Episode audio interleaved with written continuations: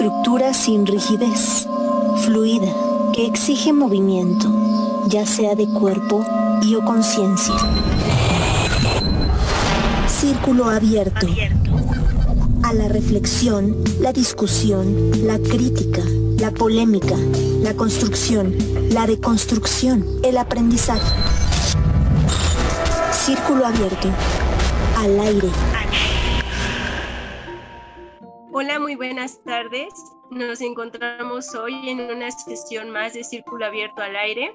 Hoy en un día lluvioso, al menos acá en Tulancingo, ya me comentaba por allá Ceci que también allá es, está lloviendo.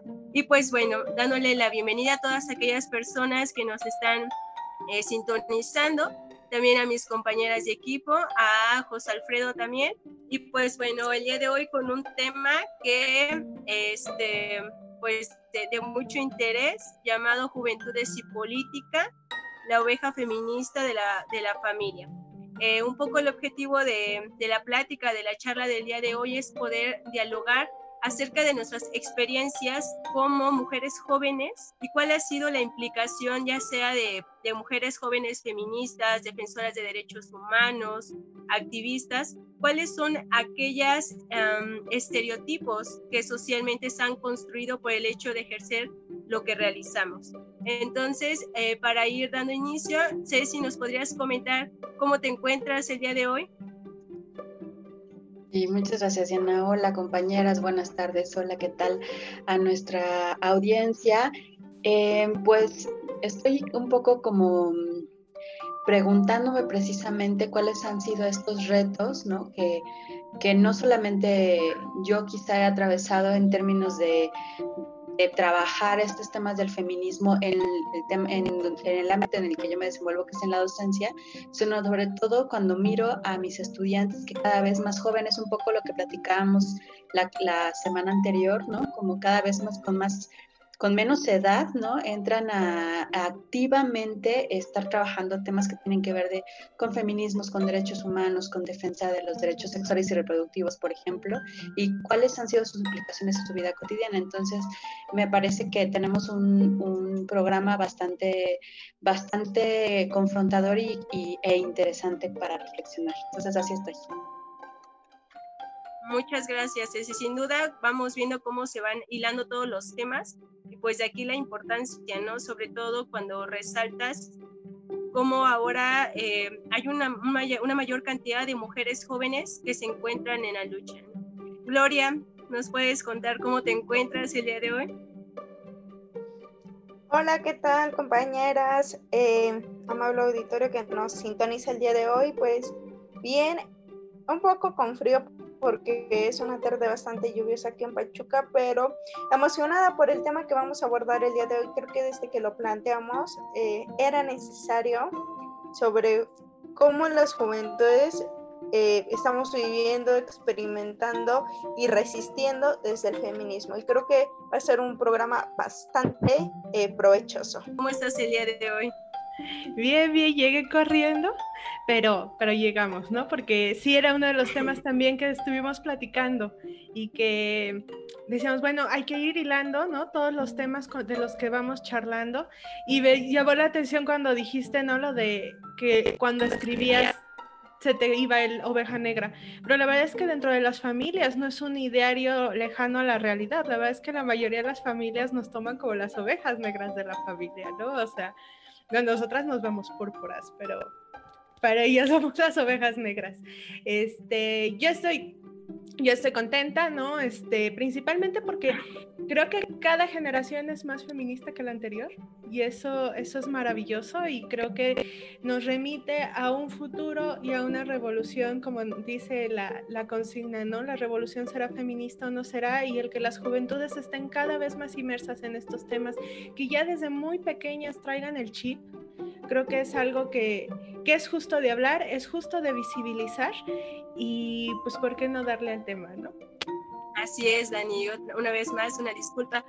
Y pues ya le vamos sumando como a la lista, ¿no? Ya en otras sesiones hablábamos de las raras, pues ahorita igual de las, de las ovejas feministas o las ovejas negras, ¿no?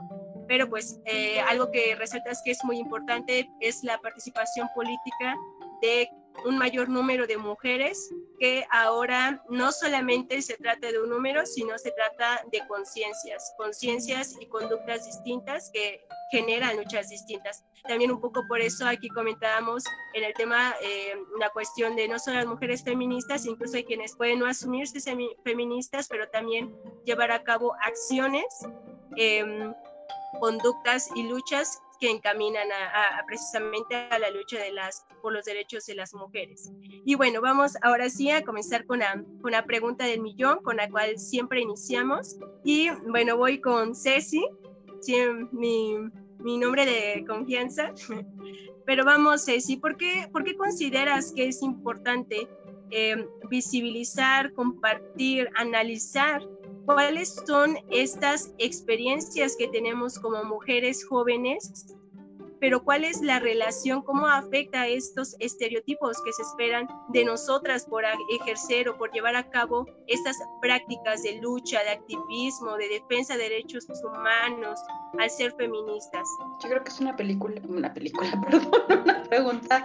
Em, difícil como las que usualmente suelen hacer de primera, ¿no? Pero muy importante y necesaria reflexionar. Creo que lo primero que me generó en términos de respuesta es como para buscar la manera de acompañarnos en este tránsito, en estas trayectorias de, de entrarle a los movimientos políticos como el feminismo, ¿no? Es decir, em, creo que cuando yo empiezo a reflexionar al respecto de mi trayectoria en, en digamos, como en la en el activismo feminista y empiezo a, recordar como estas situaciones de señalamiento, sobre todo de las familias, como bien lo, han mencionado las compañeras, y, estos de repente como ataques indirectos o directos, ¿no? Que va teniendo algunos miembros de las familias que son típicos los tíos, ¿no? Este, eh, los primos, las primas, ¿no? De repente como ah, ya vas a empezar, ¿no? Con tus cosas y, y ese tipo de, de elementos, ¿no? Yo creo que cuando las empezamos a reflexionar y los compartimos, es como una especie de, ay, no soy la única que le pase. Yo creo que eso es fundamental, es una fortaleza, es una manera de reconocer que en realidad tiene que ver con una respuesta eh, de la estructura social que se va a defender ante los embates, ¿no? De las personas que empezamos a cuestionar lo que se ha dado por hecho, lo que se ha dado por natural. Entonces, de alguna manera me parece que una de las primeras cosas es justo como para reconocer que las respuestas son las mismas usualmente. O sea, cambian quizá las personas y quizá los, los, las formas, pero el fondo sigue siendo lo mismo. O sea, vamos a, ser, vamos a ser señaladas, vamos a ser excluidas incluso de algunos escenarios familiares, ¿no? O tomadas a broma, ¿no? O incluso hasta provocativamente empiezan a hacer como comentarios como diciendo, ándale para que empieces, ¿no? O sea, al fin ya tarde y, o temprano ibas a empezar a decir este tipo de cosas. Yo creo que si lo compartimos, entonces podemos encontrar herramientas para hacerle frente. Entonces de ahí que yo empiezo a mirar como la importancia de, de hablarlo y de reconocerlo.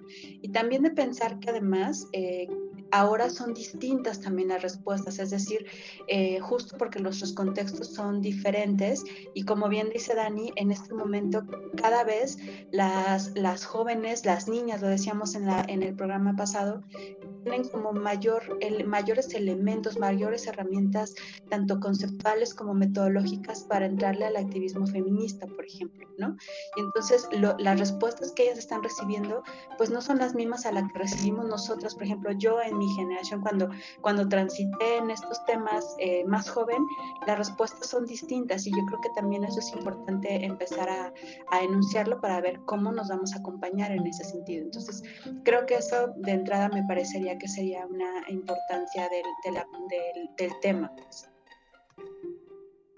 Gracias, Ceci. Me gusta mucho cómo es que tocas el término de acompañarnos porque precisamente es una forma distinta de, sentirnos y de vivir estos procesos. Eh, bueno, ya durante el programa iremos eh, mirando algunas de las experiencias o cuáles son algunas de, esas palabras ¿no? que, que, se han esperado de nosotras, pero este, me gusta mucho cómo lo tocas en el término de acompañarnos porque va generando distintos procesos en nosotras. No es como lo mismo de si se tiene apoyo en la familia o no, o si hay una crítica, a saber que tenemos otras redes de apoyo y otras compañeras que también están en la lucha y que aunque tiene una implicación, aunque tiene consecuencias, pues sabemos que no estamos solas, ¿no? Y que mucho de eso va también enfocado a lo que es el, el concepto de las eh, o por ahí la línea de lo que son las redes de apoyo o hasta incluso la, la parte de la sororidad o la palabra que, que mencionaban, eh, que se me fue el nombre de la sesión pasada, ¿no? Que, que por ahí también va. Y bueno, eh, Gloria, añañaridad, ya, ya, me, ya me dieron la, la, el acordeón, la ñañaridad.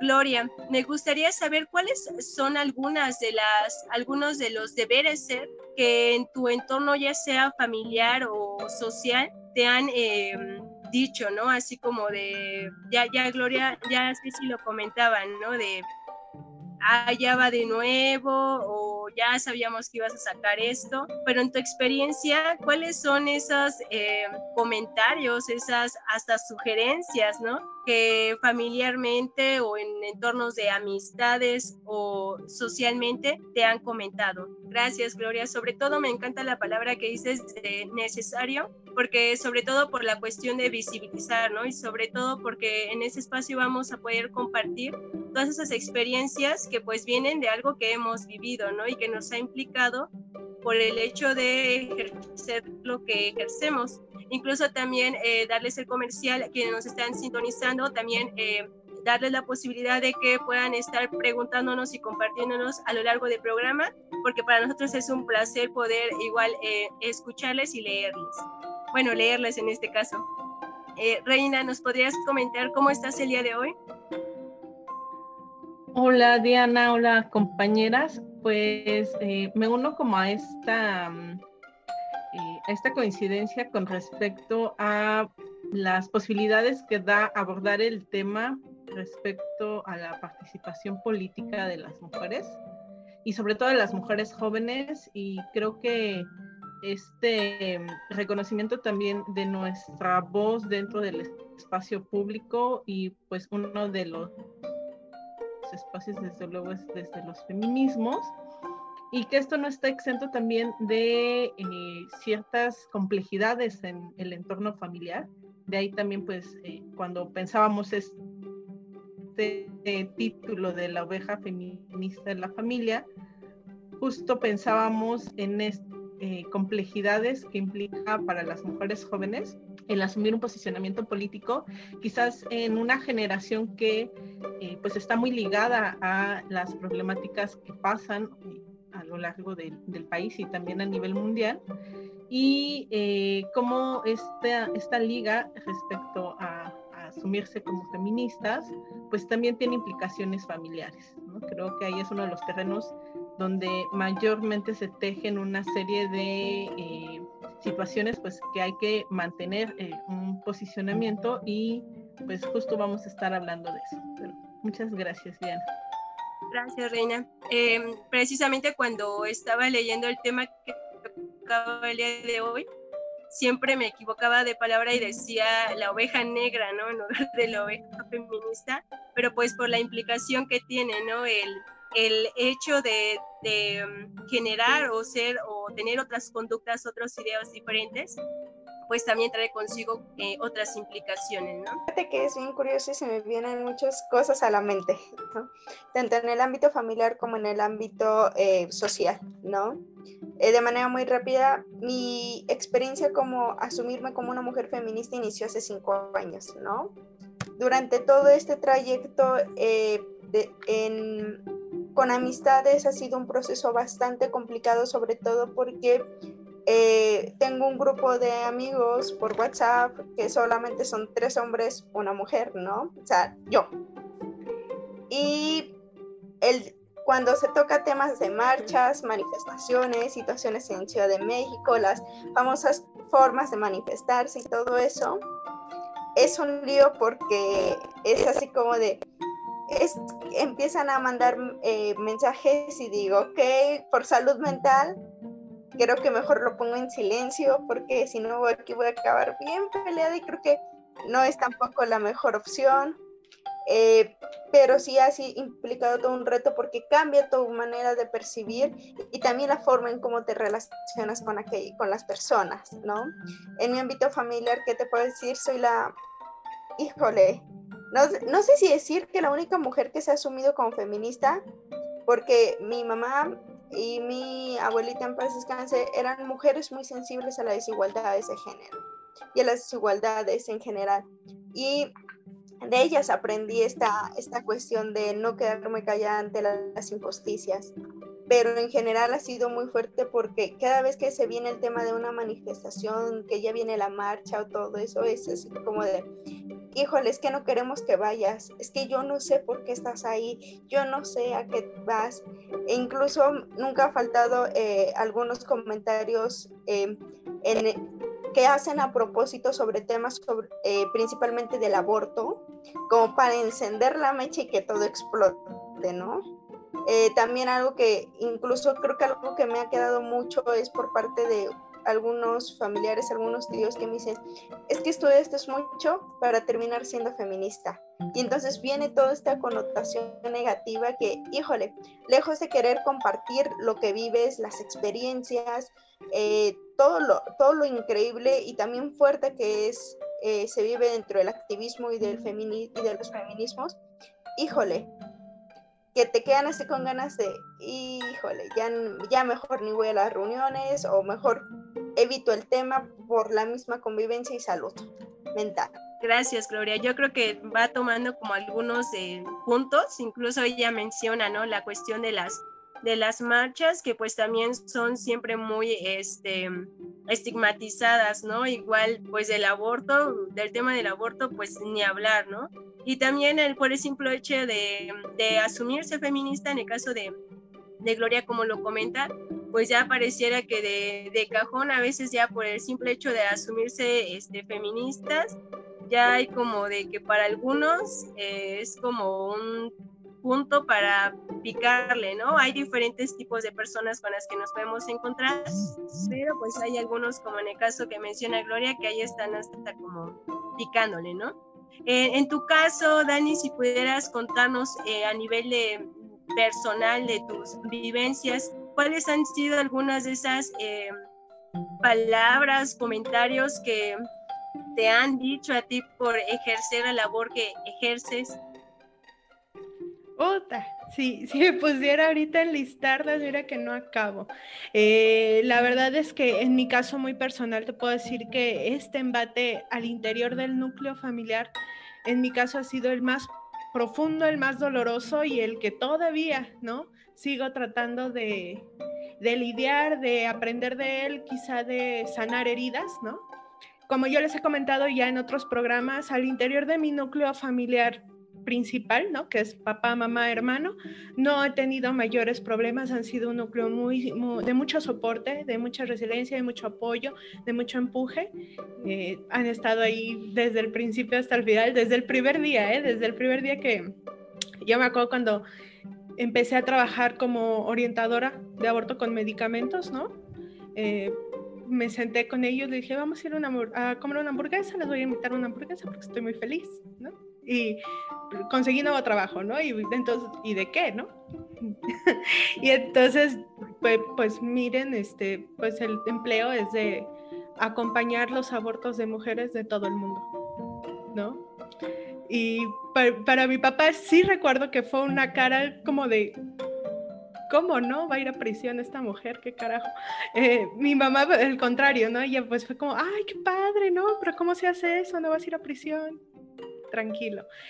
El problema se vino posteriormente, bueno, y en ese empleo la verdad es que todo el tiempo fue como todo muy, no había foco de visibilidad al respecto de, de ese trabajo que yo desempeñaba porque se se hacía mediante tecnologías, ¿no? Entonces todo por internet. Cuando comienzo a trabajar y echamos a andar el proyecto de Di Ramona, que fue el que empezó con visibilidad y precisamente en un marco de la ILE cuando se estaba despenalizando, que fue el año pasado y que pues tristemente no pasó, pues pasamos de la invisibilidad a la visibilidad como organización y ahí es donde se viene toda la hecatombe, ¿no? Dentro del núcleo familiar materno. mi abuela paterna no sé si no lo sabe o prefiere pensar que no lo sabe, ¿no? No lo sé. Pero en el ámbito de la familia materna sí fue terrible, ¿no? O sea, eh, el, el, activismo me ha costado esas relaciones familiares. Eh, no me arrepiento, ¿no? Finalmente creo que cuando una se empieza a asumir o a, o a ser visible, ¿no? Porque yo ya me había asumido desde mucho antes como mujer feminista, como mujer bisexual, ¿no? Simplemente fue visible. Eh, pues te das cuenta que hay personas con las que ya no puedes congeniar, como bien decía Gloria, ¿no? Y tienes que decidir, continúo con estas relaciones que me están trayendo dolor, ansiedad, tristezas, enojos, o simplemente cortamos por lo sano y por, por bueno, salud mental mutua, por autocuidado mutuo, quizá lo mejor es que cada quien por su lado, ¿no? Pero, pues, híjole, sí me las he hecho, o sea, desde la mayoría de la familia materna creo que yo cargo con mis tijeras de jardinero, ¿no? Todo el tiempo. Muchas gracias, Dani. Incluso, pues sí, ¿no? Como la, ahorita escuchando la narrativa y retomando un poco lo, lo que comentaba hace un momento, pues la mayoría de los temas que abordan desde el feminismo, desde las personas defensoras de derechos humanos, activismo, etcétera, eh, pues las tocan temas, ¿no? Que son o que han sido mucho tema tabú, que, que perjudican, ¿no? La, la, moralidad o perjudican de una u otra manera la norma, ¿no? Por eso es que también la, la consecuencia de tanto escándalo, ¿no? Más siendo mujeres, mujeres jóvenes y hijas, ¿no? De, de, familia, ¿no? Quienes podrían tener este, familia. En tu caso, Reina, eh, no sé si ha habido como, por la labor que tú ejerces, ¿cuáles han sido o si ha habido algún tipo de narrativa en donde te comenten, ah, pues si tú eres, eh, no sé, defensora, en tu caso hasta por el simple hecho de ser psicóloga o por ser feminista, que te hayan comentado, pues si eres feminista y, y haces esto, ¿no? O sea, como cuáles han sido, o si has tenido algunos ejemplos de experiencias donde te han dicho, ah, pues eres esto ahora, entonces tienes que, que ser esto, ¿no? O hacer esto, que también es un poco del discurso que se utiliza como una forma de presionarnos a nosotras como mujeres para de una u otra forma pues darnos, ¿no? Eh, ahí meternos en un conflicto. Pues las he ido escuchando y me parece súper valioso que podamos eh, compartir desde nuestra propia experiencia, pues cómo hemos vivido esto, no solo de asumirnos feministas, sino además dentro de la labor que realizamos, pues eh, cómo, cómo ha sido estas transformaciones en nuestras relaciones, tanto de amistades, pero también las familiares y yo recordaba mucho eh, una situación particular que tuve, sobre todo en, la familia. Eh, pues fue cuando se legisló sobre eh, el aborto, pero no en esta ocasión, en, 2019, sino mucho antes. Hubo una fuerte campaña, como unos 3, 4 años antes, en la cual em, pues tocó como muchos rincones, de, al menos del estado de Hidalgo. Y bueno, yo vengo de una familia que es profundamente católica, pero eh, sobre todo participa en algo que se conoce como las pastorales. Es decir, no son como de los típicos católicos que van solo a misa o, o realizan una serie de ritos, sino además muy involucrados en procesos de formación de catecismo, este, por ejemplo, en, mi infancia, casi mi adolescencia también, pues participando en grupos religiosos, mis, eh, mi papá, mi mamá, pues eh, siendo orientadores de matrimonios, de quinceañeras, o sea, ese fue como el contexto familiar en el cual yo crecí y creo que de ahí también aprendí mucho como la participación social. Sin embargo, no, nunca cuajé, nunca cuajó mi, mi corazón como con, con las ideas eh, religiosas, eh, eh, no, no, ahí no hicimos clic, o sea, sí me gustaba la parte social, pero había ciertas ideas, pues ciertas injusticias que también ustedes comentan, que, que no me parecía que ese, que ese fuera el espacio. Entonces, recuerdo mucho, eh, no recuerdo si fue el 2015, 2014, una fuerte cambiócesis y en todas las parroquias donde pintaban así las, eh, las casas, los bardas con el sí a la vida. Y entonces era un bombardeo muy intenso y les estaba hablando, por ejemplo, de una región del Valle del Mezquital muy cercano a, a Tula y que desde donde yo soy.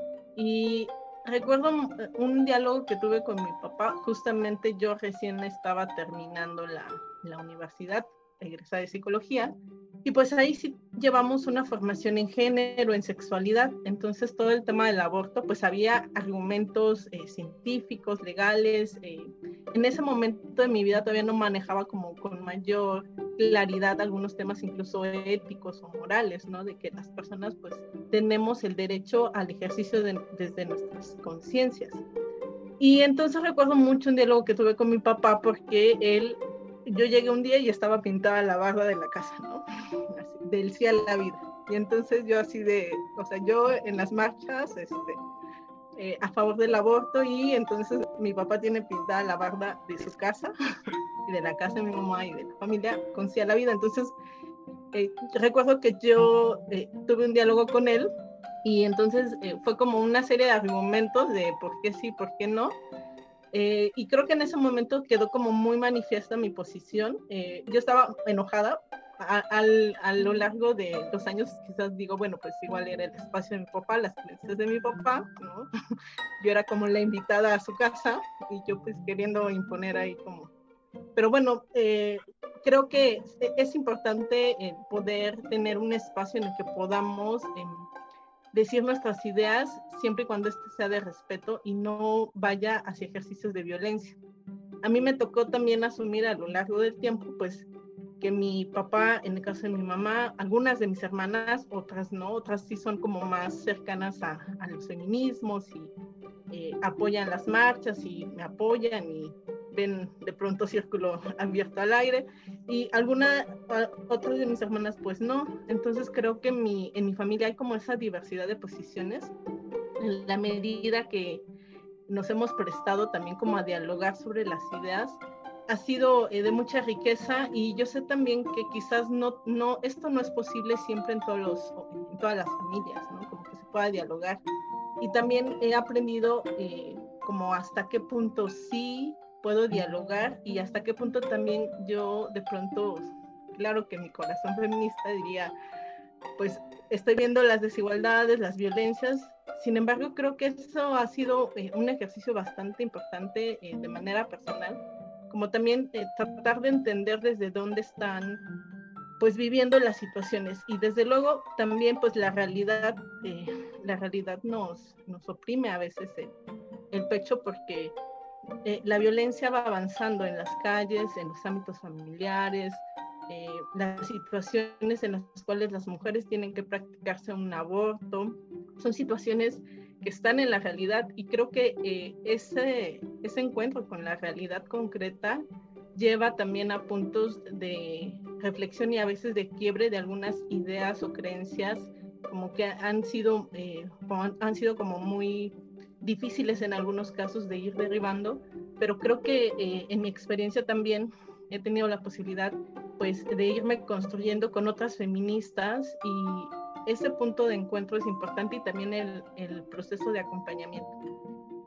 Creo que también otro de los temas complejos ha sido pues las violencias al interior de las familias y también eh, las violencias sobre todo simbólicas que a veces no es esta violencia cruel, ruda, física, que dejan marcas visibles, pero sí esta violencia simbólica que es, eh, pues es constante al interior de las familias y creo que en mi experiencia reconocer esas violencias y esos ejercicios de violencias basadas pues desde luego en un sistema patriarcal en la cual pues reconozco a veces eh, prácticas al interior de, de, de pues, de integrantes de mi familia y de mi propia dinámica familiar. Entonces creo que eso es también eh, pues algo que hay que hablar y hay que también decir como con respecto pues a los costos también de ser la oveja feminista de la familia. Pues sí, Reina, muchas gracias. Y creo que tocas muchos puntos. De hecho, algunos los vamos a retomar como en unos que son un poco más adelante,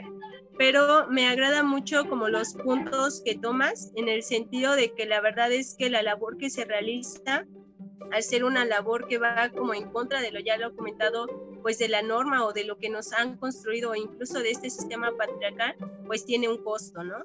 pero también tiene yo creo que otras maneras, que igual a lo mejor eso sería como en otro espacio, de comentar cuáles son esas otras maneras o esas otras posibilidades que nos ha dado el estar en la lucha, ¿no? Y bueno, en ese sentido, pues también cuando lo comentabas, eh, es muy importante cuando se platica porque pues se visibiliza, ¿no? Y en esa visibilización, pues recuerdo cómo es que en algunas otras eh, ocasiones con algunas otras compañeras, muchas coincidíamos que veníamos de espacios que veníamos de espacios donde mm, había como una coincidencia donde algunas era, veníamos como no sé de, de la iglesia o algunos éramos del coro de la iglesia, cosas así, y que al final terminamos saliéndonos de ahí, ¿no? Pero por una razón, ¿no? Por un sentir, por algo que no cuadraba. Yo creo que muchas historias no necesariamente enfocadas al, a que iban a la, a la iglesia o cuestiones así, pero muchas de esas nos han trastocado, ¿no? Nos han hecho decir, bueno, aquí hay algo como, como raro, ¿no? Entonces, pues eso es como muy provechoso, ¿no? En ese sentido, o sea, yo ahorita que comentabas todo eso, Rey, me venía en mi mente con muchas experiencias que me pasaron y muchas cosas que también en el camino he dejado. Y un punto importante para irlo entrelazando en la siguiente pregunta eh, era lo, la cuestión que tú comentabas acerca de lo psicológico acerca de la influencia psicológica, acerca de esa violencia psicológica, porque pues también tiene una implicación. No es que también esos tipos de comentarios, acciones o actitudes pues no, no nos puedan trastocar, ¿no? Y en ese trastocar Ceci, ¿nos pudieras comentar cuáles son eh, algunas de las consecuencias a nivel individual y psicológico que consideras tienen estos mandatos sociales o estos comentarios acerca de las labores que realizamos? Bueno, yo creo que las consecuencias también van a depender de, de cómo son recibidas por, por las personas o por nosotras, pues, en ese sentido.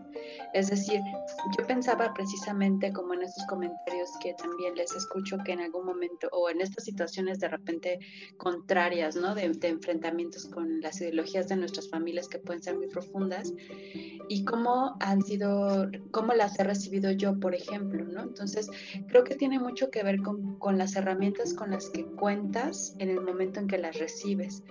Y yo creo que cuando yo era más joven, justamente como empezando, todavía incluso sin nombrarme feminista, porque incluso no tenía idea muy clara de qué Chihuahua era el feminismo, ¿no?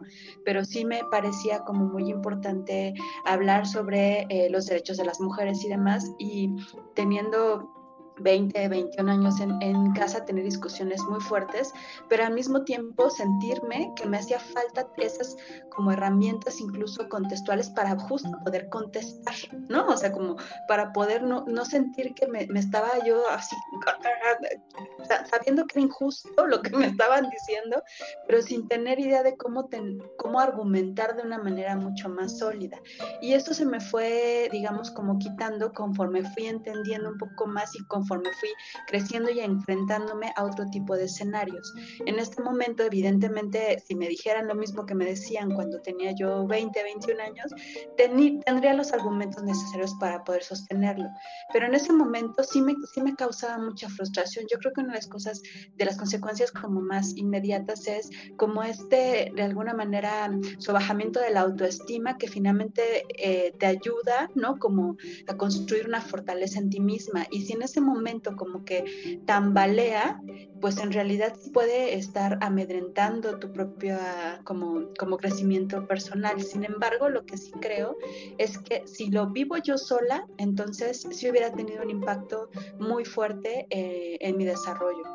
Sí, pero como no lo viví sola y siempre había otras, ¿no? Otras compañeras, que yo creo que eso es fundamental, otras compañeras en el camino que estábamos pensando relativamente lo mismo, entonces creo que en ese sentido me ayuda a pensar, pues no soy yo y no estoy loca, ¿no?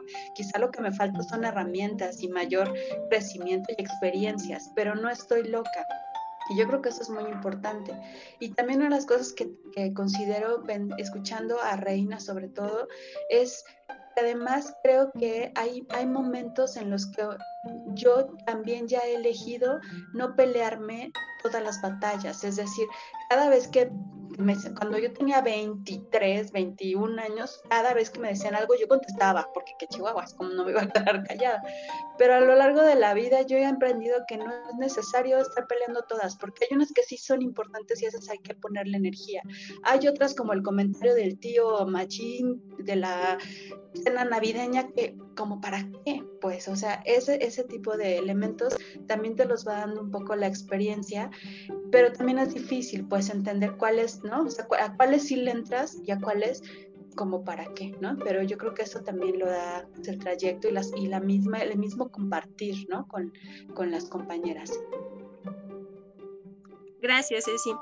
Bueno, aquí ya, ya abordas como estas cuestiones donde mencionas como esa baja de, de autoestima, ¿no? Ese famosísimo bajón, que por lo menos yo lo digo desde mi experiencia, alego comentarios o momentos donde la verdad es así como de rayos, sí cuesta luchar, la verdad es que cuesta y cuesta mucho luchar y es de reconocerse la lucha que emprendemos como mujeres, ¿no? En contra de, del sistema, en contra del sistema patriarcal, ¿no? Entonces, es real, ¿no? Esos, esos momentos suceden. Y yo creo que si lo pensamos, igual que nos están sintonizando, si van pensando como la cantidad de veces que han platicado con alguna de sus amigas cuando están bajoneadas, pues está, está intenso, ¿no? Pero algo que también me gusta y que va retomando y que también de eso vamos a ir abordando es la parte de, de no quedarnos en eso, ¿no? Porque sabemos que una realidad es que nos van a estar ahí poniendo el pie una y otra vez,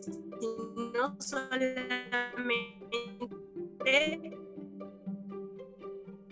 los sectores eh, de edad, ¿no? sino los sectores que van desde la familia, desde la sociedad. Pero algo muy importante que tocas es como esta redes o estas otras formas de saber y de asimilar que pues es una realidad, pero que sin embargo en el caminar, en el transcurso del caminar vamos encontrando formas, formas de abordar, formas de ir entendiendo que a lo mejor pues ya mejor para qué pierdo la energía con esta persona, mejor hay que ir viendo como con quién sí vale la pena y con quién no vale la pena, ¿no? Porque incluso cuando lo estabas narrando, también igual a mi mente se vinieron muchos momentos donde muchas personas me han hecho enfadar que me han hecho enojar, pero hasta muy visceralmente, que hasta dan ganas de llorar, pero que al final de cuentas, pues ya no puedes seguir perdiendo tu energía, ¿no? Tu, tu, tu psique por esas personas o por esas situaciones. Y llevándolo a ese punto, Ceci, agradeciendo tu participación, por ahí tenemos una pregunta que va muy a, acorde a lo que ahorita comentabas. Si nos pudieras comentar, Dani, la pregunta que nos hace eh, Esther Barrera acerca de cuáles serían algunas, eh, parafraseándola, cuáles serían algunas de las estrategias para poder eh, llegar como a esta consolidación o a este punto medio en cuestión de la familia. Híjole, bueno, Esther nos pregunta, ¿cómo podemos encontrar este punto de diálogo dentro de la familia sin caer en la obligatoriedad de su reeducación o que se vuelva el espacio familiar un lugar de batallas ideológicas?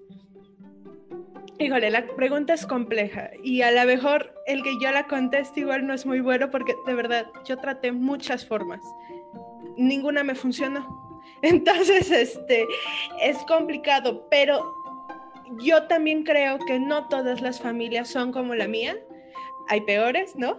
Pero también hay muchísimo más flexibles y más em, orientadas al amor, ¿no? Que es algo que, hemos platicado antes. Yo, yo siempre he hecho como esta reflexión dentro de, de mi situación, ¿no? Y es como, bueno, quizá ahí de repente falta amor, ¿no? Por quizá por uno de los lados, no lo sé, ¿no? Trato de, de repente a veces como de buscar alguna respuesta, aún no la he encontrado, pero bueno, de las cosas que yo intenté, ¿no? Primeramente fue ceder, ¿no?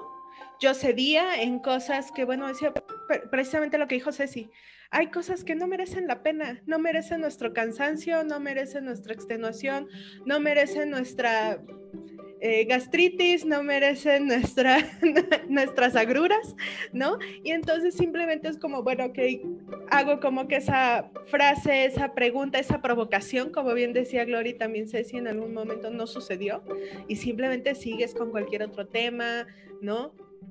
La otra, cuando van subiendo las violencias, afortunadamente en mi caso nunca fueron físicas, pero sí muy de corte psicológico, depresión, de eh, te ignoro, ¿no? Te, te saco del círculo familiar. Bueno, entonces, ¿qué fue la segunda cosa que yo intenté? Bueno, fue sentarme a la mesa, ¿no? Decir, saben que esto es mi trabajo, esta es mi orientación sexual, eso no va a cambiar, eso no les afecta en su vida. Yo sé que no les agrada, ¿no? Pero no va a cambiar. ¿Qué podemos hacer al respecto? No hablemos de esos temas que nos incomodan, no traigamos al espacio familiar esos temas que siempre va a haber una fricción entre ustedes y yo. Tratemos de evitar esos temas y sigamos la vida en paz. Cuando ustedes estén solos, hablen de lo que gusten. Cuando esté yo, por favor, respeten mi trabajo, respeten mi vida, respeten mi, mi modo de vida, respeten a mi esposa, respeten a mi pareja y todos tranquilos no funcionó. Entonces, este, pues, ¿qué pasó? Tuvimos que cortar ahí la relación, ¿no? Porque pues ahora sí que cada quien en su espacio estaba más tranquilo. Yo llevo ya casi ocho meses en Santa Paz, ¿no? Y la verdad no me arrepiento de la decisión que tomé. No significa que en algún momento quizá ese diálogo se abra. Creo que a veces esas rupturas generan nuevas formas de dinámicas y de convivencia y quizá en, algún, en alguna situación necesitamos extrañarnos, ¿no? Para entender la valía de esa persona más allá de una ideología que a mí no me agrada o de una forma que a mí no me parece adecuada, ¿no? En este caso, pues yo diría de irrespeto hacia la vida de la otra persona, ¿no? Eh, porque pues finalmente yo no le he afectado a nadie a nada, ¿no? mi familia no se queda sin poder pagar la renta porque yo acompaño abortos, ¿no? Este, mi familia no era más infeliz, o bueno, quizás sí porque en su mente todo estaba mal, ¿no? Pero creo que principalmente es eso, ¿no? Elegir nuestras batallas, eh, tratar de dialogar, pero también debe haber un punto en el cual no podemos seguir cediendo, porque también es enfrentarnos y ofrecer, poner en, bandeja de plata a que nos maltraten, a que nos minoricen y a que nos hagan sentir mal constantemente. Y eso no es sano para nadie. Muy bien, em, creo que lo, ya, ya decía yo que el primer comentario dije, wow, ya resultó súper bien, pero ya después, pues es real, ¿no? O sea, son finalmente procesos, ¿no? Y también lo que reflexionaba mientras hablabas es que, o sea, ha, ha habido tanto una construcción social de los deberes ser que a veces es muy difícil irlas arrancando, ¿no? Entonces, en ese sentido es como este punto medio de entender el proceso, los procesos que puede llegar a tener la familia, las otras personas, pero también comprender que nosotros tenemos una postura, una forma de vida y no por eso pues vamos a permitir que se nos vaya, este, que se nos violente, ¿no? Que se nos minorice esta labor que realizamos. Por ahí tenemos un comentario que también siento que va muy acorde a esto de Mónica Vanegas que es elegir las batallas, ¿no? Que queremos, que queremos tomar, ¿no? Y, me parece muy, muy sensata esa respuesta también. Igual eh, quienes nos están sintonizando, si también nos pueden compartir cuáles han sido sus experiencias y cuáles han sido las formas en las cuales han decidido llevar a cabo, pues es tomar su postura o estas formas que les han resultado o no, pues también las estaremos leyendo. Y en tu caso, Reina, ¿cómo ha sido este, este qué, ha sido una postura, una herramienta que tú has utilizado que te ayuda como a, si bien a lo mejor no a que haya una solución, pero que sea una estrategia que tú utilices? Me parece bastante interesante e igual pues compleja la pregunta que hacía eh, Esther aquí en, en, chat. Y pensaba eh, también como siguiendo este orden de qué batallas, o sea, de que si hay batallas y una tiene que elegirlas, o sea, cuáles sí, cuáles no, sobre todo en el ámbito familiar. Me gustaría un poco hablar de, de una batalla que a mí sí me parece central y que en esa nunca podemos dejar de luchar y nunca podemos ceder, porque creo que es una batalla importante tomando en cuenta que eh, las familias, sobre todo en México, pues están construidas con esta idea patriarcal en la cual las hijas le pertenecen a, al padre, o si el padre no está, entonces a la madre, cuando no al hermano mayor. Y creo que esta batalla es bastante importante y eh, en algunas experiencias también de compañeras feministas jóvenes con las que igual he ido creciendo, eh, esta idea de posesión que se expresa en cuestiones como me tienes que pedir permiso, ¿no? O si yo, hasta que yo te mantenga, yo voy a decidir sobre ti, En una edad, además como la adolescencia o la, la juventud, en donde pues muchas mujeres siguen estudiando y económicamente hay una, todavía una dependencia de los padres.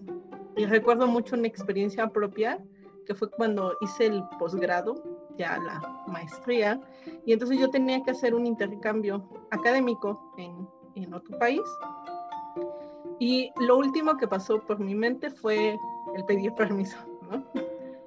Y entonces, pues obviamente yo les dije a mis papás, ah, es que voy a ir a Alemania, ya tengo, o sea, pero cuando ya tenía eh, la, la, aprobación de la universidad, ya tenía las fechas, bueno, ya tenía el vuelo, ¿no? Y entonces me llamó mucho la atención un comentario de mi papá que me dijo, ¿y a quién le avisaste? O sea, no dijo a quién le pediste permiso, dijo, ¿y a quién le avisaste? Y yo, o sea, como diciendo, pues, pues les estoy avisando, pero después, o sea, no, no lo noté en ese momento, después caí en la cuenta que era como, ¿a quién le pediste permiso, no?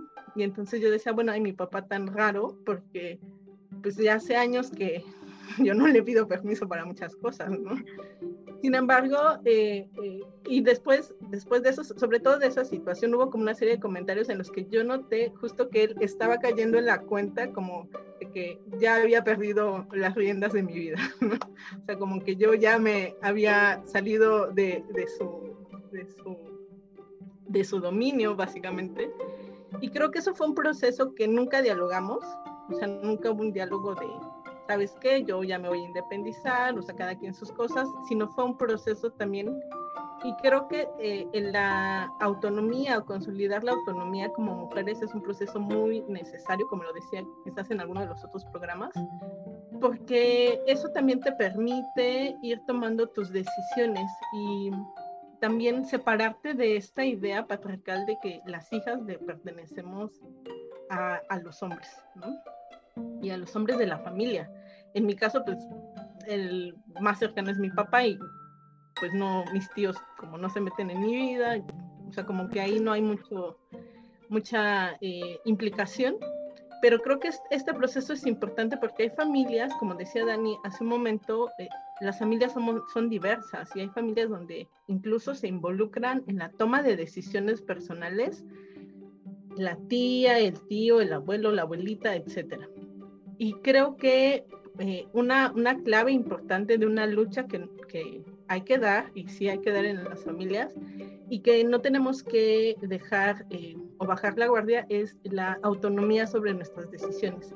Y eso desde luego va a tener un costo, quizás nos obligue a algunas a salir de casa, quizás algunas nos obligue a tener o buscar una independencia económica en un país además con profundas desigualdades como México. Y creo que eso pues es un poco el escenario que nos toca como mujeres y más como mujeres jóvenes que eh, algunas estudian, trabajan.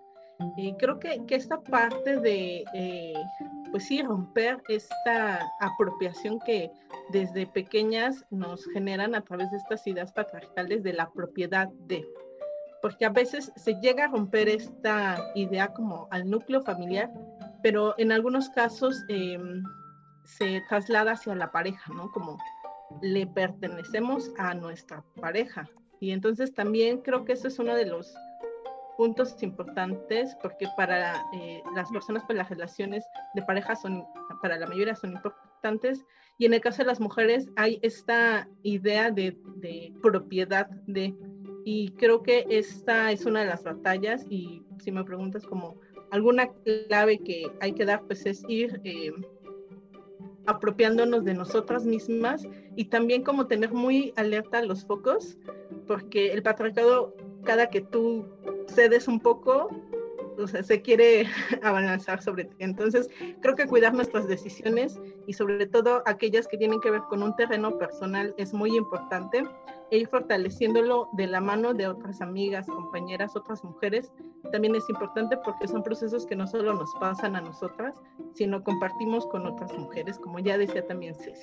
Gracias, Rey. Pues sin duda en este transcurrir de nuestro camino desde la luna, pues es muy importante encontrarnos con aquellas compañeras ¿no? que nos puedan seguir guiando, pero también eh, me lleva mucho a reflexionar el hecho de que podamos reflexionar sobre nuestras experiencias, porque es como procesos de conciencia donde vamos, si en algún momento una actitud de preguntar, ¿no? Como en tu caso, Rey, que te, que y cuando tú te cuestionas, ese simple hecho de cuestionarte está dándote posibilidades distintas. O sea, pareciera ser un hecho muy pequeño o minucioso, pero cuando menos vemos, no sé si les ha pasado y pues es como de, reflexionar, pero cuando menos vemos, hemos avanzado, cuando menos nos damos cuenta, hay cosas que si en algún momento nos causaban algún dolor, lo vamos, lo vamos eh, quitando, ¿no? Porque es conforme van siendo esos procesos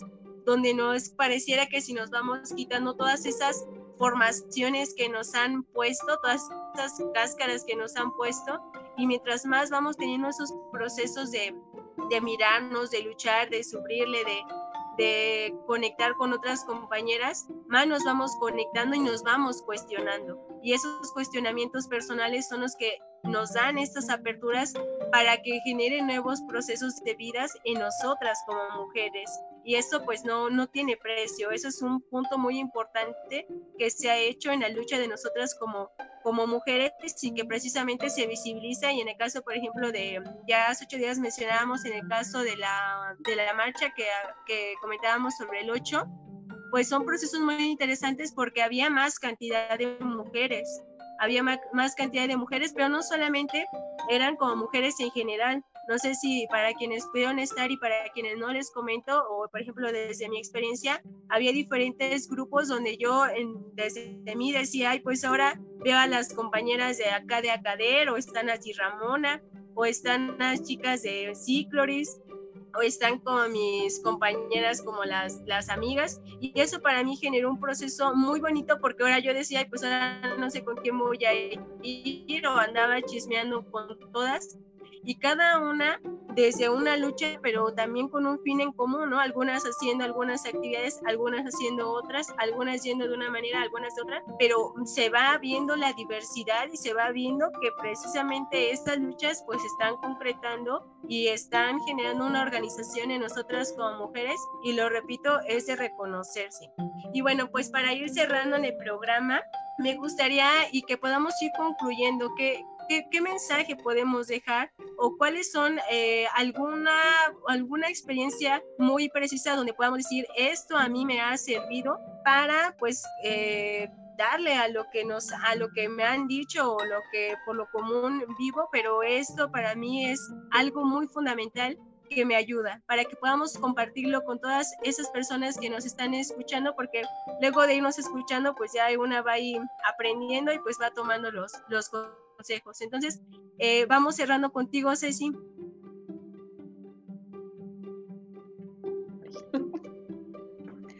Muchas gracias. Sí, em, yo pensaba, a lo mejor es como repetitivo porque ha sido como una constante todo el programa, pero yo creo que una de las cosas que a mí me ha soportado, ¿no? Durante todos estos años, incluso en términos de la recepción y la vivencia de las violencias que o, los señalamientos, ¿no? Por el asunto de, trabajar cuestiones de género, sexualidades, feminismos y demás, no solamente en las familias, sino en, donde nos movemos, en, por ejemplo, en los espacios de trabajo. Entonces, para mí, soportar las violencias o los comentarios de mis compañeros eh, al respecto de si feminaz y etcétera, etcétera, ¿no? Como, como profesora feminista, ha sido la compañía de otras, ¿no? O sea, yo creo que sé que es repetitivo, pero yo creo que es un elemento fundamental, ¿no? Como no soltarnos de quienes podemos hacer justamente como estos acompañamientos y estas alianzas y también darnos cuenta que, como lo, también lo decía Gloria hace, hace rato, o sea, hay veces que no solamente con la familia, hay veces que incluso con algunas amigas o algunas compañeras ya no puedes ir más allá. Y entonces uno tiene que aprender y reconocer el trayecto andado, pero también decidir que a lo mejor ya no es el momento, ya no es el tiempo, ¿no? Y entonces sí, en estos momentos, pensando en el autocuidado, pues tenemos que andarnos con aquellas con las que podamos realmente apoyarnos y soportarnos. Y no, y no significa que solamente estoy con quienes me dicen lo que yo quiero escuchar, sino con quienes sé que aún diciéndome cosas que no me gusta escuchar, sé que van a estar ahí, ¿no? En, en, los momentos precisamente cuando más, más necesitamos el soporte. Entonces yo repetiría esa parte. Gracias, Ceci. Entonces, pues queda muy puntual como su, su comentario acerca de apostarle pues a la cuestión de las redes de apoyo de con nuestras compañeras, danos ese acompañamiento. Vamos con Reina. Mm, también pensaba eh, como en hacer uso de las herramientas que también nos han regalado y han costado su construcción eh, e ir nombrando las situaciones de violencia que, de las cuales también llegamos a ser objeto por eh, expresar nuestro posicionamiento como feministas y nombrarlo, hacerlo visible, eh, porque también eso, por un lado, permite uno tomar conciencia de los procesos a los cuales nos estamos enfrentando y que si bien son recurrentes, no solo como bien decía Ceci en el ámbito familiar, sino en otros espacios, son recurrentes, pero eh, se tienen que acabar. Es decir, eh, también creo que como movimientos feministas tenemos que de las cuales somos objeto y que también en muchas ocasiones son violencia política por estar haciendo uso de la voz en espacios públicos, por estar eh, tomando opinión, participando, expresando, haciendo uso de nuestros derechos, por ejemplo, el derecho a la protesta, eh, y que recibimos una serie de violencias y para las cuales el Estado pues no tiene que ser omiso ante esas violencias. Creo que también es importante, uno, identificarlo nosotras, que si bien pasa frecuentemente no es eh, normal ni se tendría que normalizar, eh, hay que nombrarlo y también pues hay que denunciarlo eh, de las formas también pues de acuerdo a nuestro posicionamiento político porque incluso todas estas formas de denuncia a través de espacios que no son eh, desde los espacios formales abonan en mucho el poder tener esta sensación de que no solo nos pasa a nosotras, ¿no? sino que son violencias recurrentes es importante denunciarlas y es importante que el Estado tome el papel que le corresponde para detener y en su caso sancionar esas violencias. Creo que también eso es importante. Sin duda, Reina, pues el, Estado tendría que tomar esta, estas medidas, ¿no? Para, para las personas activistas, para las personas luchadoras sociales, defensoras de derechos humanos, porque en, en, la mayoría de las ocasiones son las mismas autoridades quienes reprimen, quienes están ahí hostigando y quienes hacen una cantidad de exageración que cuando estás en una manifestación te traen un montón de, de, policías, ya ni cuando hay un robo u otras situaciones, en verdad. Hay muchas experiencias que también sería a lo mejor otro tema donde pudiéramos contar cómo hemos eh, tenido a veces muchas situaciones de hostigamiento por parte de las autoridades. Y también me gusta mucho eh, lo que comentas sobre visibilizar porque eh, por lo menos a mí en mi, en mi, proceso personal a veces eh, en el caso por ejemplo de los señores cuando están fastidiando o molestando o violentando o acosando antes a mí me causaba como mucho miedo y no decía nada, ¿no? O sea, era así como de... Pero también a a partir de ir viendo como otras compañeras que ya esas son así de, pues, ¿qué, qué onda, no? O así, va, va cambiando la, la, narrativa en mi mente y ahora ya después veo algún señor, algo así, y ahora sí ya me le pongo al brinco, porque pues es como va, o sea, a mí se me hace sorprendente porque vas aprendiendo de las compañeras y en el sentido de aprender para quienes ya conocen a Reina y para quienes no, también, o sea, yo la he escuchado hablar con autoridades y Reina es como un, muy propia pero muy poderosa en el sentido de que es así como de, a ver, a ver, a ver, tranquilo, ¿no? Entonces, o sea, vamos aprendiendo de las compañeras, ya de aquí yo pudiera contarles de cada una de ellas. De Ceci, pues apenas que la voy conociendo, pero vas, vas aprendiendo de las habilidades de las compañeras. Entonces eso es también un proceso muy bonito y muy importante. Vamos con Dani. Um, bueno, yo tengo aquí como tres como cosas que, que a mí me han servido para, pues para afrontar pues con todos estos embates de ya sea de violencia, de veces de malestar personal, ¿no? Que de repente nos da estar en la lucha 24/7, luego es muy cansado. Principalmente pues lo que decía Ceci, ¿no? Creo que las redes de mujeres salvan vidas, definitivamente. El amor entre mujeres, no en un sentido sexual, erótico, pero ¿por qué no también, no? Les hacemos la invitación. pero este, creo que el sentirte unida a otra mujer, el sentir la complicidad con otras compañeras, definitivamente hace este viaje más ameno, más agradable, menos pesado, menos tortuoso, ¿no? Saber que hay una compañera al lado con la que puedes sacar, ¡boom!, todo este, este maraña de pensamientos, de malos sentimientos, de dolores, de frustraciones, y que te va a escuchar y que te va a entender, porque como bien decíamos, todo, aquí las cinco hemos vivido situaciones bien similares, ¿no? Y el saberte que no estás sola, que no eres la única que está pasando por eso, creo que tiene un poder sanador inmenso.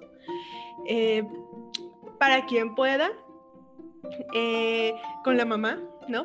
Para mí mi mamá ha sido un gran salvavidas a lo largo de, este trayecto, ¿no? La verdad es que yo a mi mamá no le dejo de aprender ni un solo día de mi vida y, y pues la verdad ha sido mi sostén. Y finalmente creo que también es importante hacer mención del acompañamiento psicoterapéutico. Creo que de repente todavía sigue muy estigmatizado el acudir a un, a un acompañamiento psicológico, el acudir a terapia, ¿no? En este caso, pues yo haría la mención de buscar psicoterapeutas eh, feministas, porque si no, no te van a entender y seguramente te van a querer regresar a donde tu familia te dice, ¿no? Pero buscar psicoterapeutas feministas creo que es un buen camino también para poderte entender, para poder entender el entorno y también poder sacar todas esas presiones. Yo lo digo porque a mí me sirvió en un momento muy crítico y recibir este acompañamiento terapéutico, la verdad es que me levantó. Entonces, creo que podemos seguir esas cuestiones y finalmente creo que todo se resume en las redes de mujeres. Gracias, Dani. Y pues sí, hablando ya de estereotipos y de estigmas, precisamente el de la psicoterapia, pues es uno muy grande, ¿no? Así como la, la narrativa, pues ni que estuviera loco o loca, ¿no? Pero pues eh, siempre puntualizando en que sean pues psicólogas feministas, ¿no? Porque como dices tú, Dani, si no va a ir por una cosa y al final va a resultar que porque a lo mejor no eres la, la gran mujer o cosas así, ¿no? Entonces, ese es como el, punto. Bueno, Gloria, a ver, tú cuenta, cuéntanos, ¿con qué cierras? Cierro eh, principalmente con la idea de que eh, tenemos que hacerle caso a nuestras convicciones, a las cosas que eh, sentimos y con las que tratamos y buscamos de guiar nuestra vida. Creo que si somos sensibles a las desigualdades,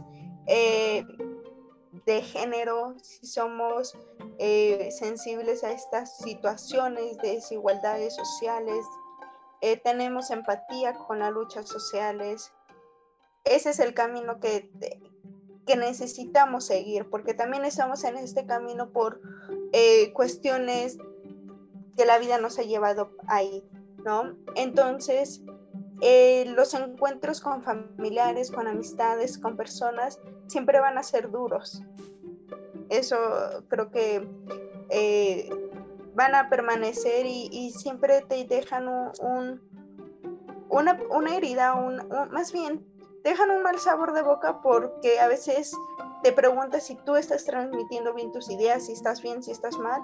Y a veces la parte emocional de chantaje también aparecen, ¿no? O sea, que, si yo sigo por aquí, ¿a quiénes voy a perder? Pero yo lo que sí les puedo decir es que desde mi experiencia he perdido, más bien no, no he perdido, me he alejado de personas que en su momento fueron eh, importantes, pero que hoy en día no me arrepiento porque sé que las personas que están conmigo, que están en ese camino eh, de lucha, de resistencia, eh, entienden lo que buscamos transmitir, los cambios que queremos generar y son personas que me han ayudado a nutrirme, a crecer, a esforzarme y sobre todo a saberme que no estoy sola. eh, esta parte de la sororidad es bastante importante y es algo que debemos de, ejercer día con día. A veces eh, yo he tenido malos días de discusiones familiares, discusiones con amistades y les puedo decir que lo que a mí me ha funcionado y lo que mejor me ha servido es acercarme a, estas personas, a estas mujeres auroras, a mis amistades que están dentro del movimiento, platicarlo y la retroalimentación que se hace es bastante padre porque nos damos cuenta que no soy la única que lo vive, que todo lo vivimos eh, en algún momento y desde diferentes experiencias. Y entonces eso también te hace saber que vale la pena estar ahí y estar cerca de las mujeres que te acompañan. Gracias, sin duda unas muy bonitas palabras que también cada que van hablando me van viniendo cosas a la mente. Y bueno, pues em, cerraría eh, comentando que, pues sí, ¿no? O sea, la vida es muy transitoria. Y así como, pues, eh, mucho comentaban aquí apostarle a la cuestión de, de las redes de apoyo, de la cuestión de la sororidad, también yo me gustaría dejar el mensaje de, de conectarnos con nosotras mismas. Incluso a mí me gusta mucho la palabra de la intuición, porque es algo que, no, que nos dice, ¿no? ¿Dónde, dónde saber, dónde sí es un lugar apropiado o un lugar donde nos sentimos conectadas y lugares en donde, o espacios, personas donde en verdad no sentimos que podemos ser nosotras, que podemos desarrollar. Siempre es muy importante escucharnos, escuchar nuestra intuición y emprender ese viaje del autoconocimiento que también nos permite nutrirnos demasiado. Por ahí me vino a la mente los procesos, los famosos procesos de la vida, muerte, vida, que también está relacionado a todos estos procesos cuando vamos perdiendo a personas, ¿no? Simbólicamente, vamos perdiendo, perdiendo personas, espacios, em, cosas, pero también siempre llegan nuevas y en este caso, pues siempre vamos encontrando a, a, personas que a lo mejor ahora van más alineadas a las luchas, a las convicciones que, con las cuales estamos, ¿no? Entonces, bueno, agradezco mucho a todas las personas que nos pudieron sintonizar o a las que después nos puedan sintonizar, escuchar, eh, a José Alfredo. Y pues bueno, es un placer poder estar en este espacio con ustedes, compañeras, aprendiendo siempre, ahí viviendo nuevas experiencias y tratando de quitar los nervios. Y pues bueno, que tengan una excelente noche, compañeras y compañeros.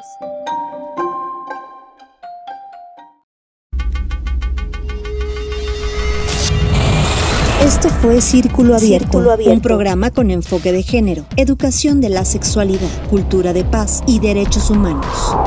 Hasta la próxima.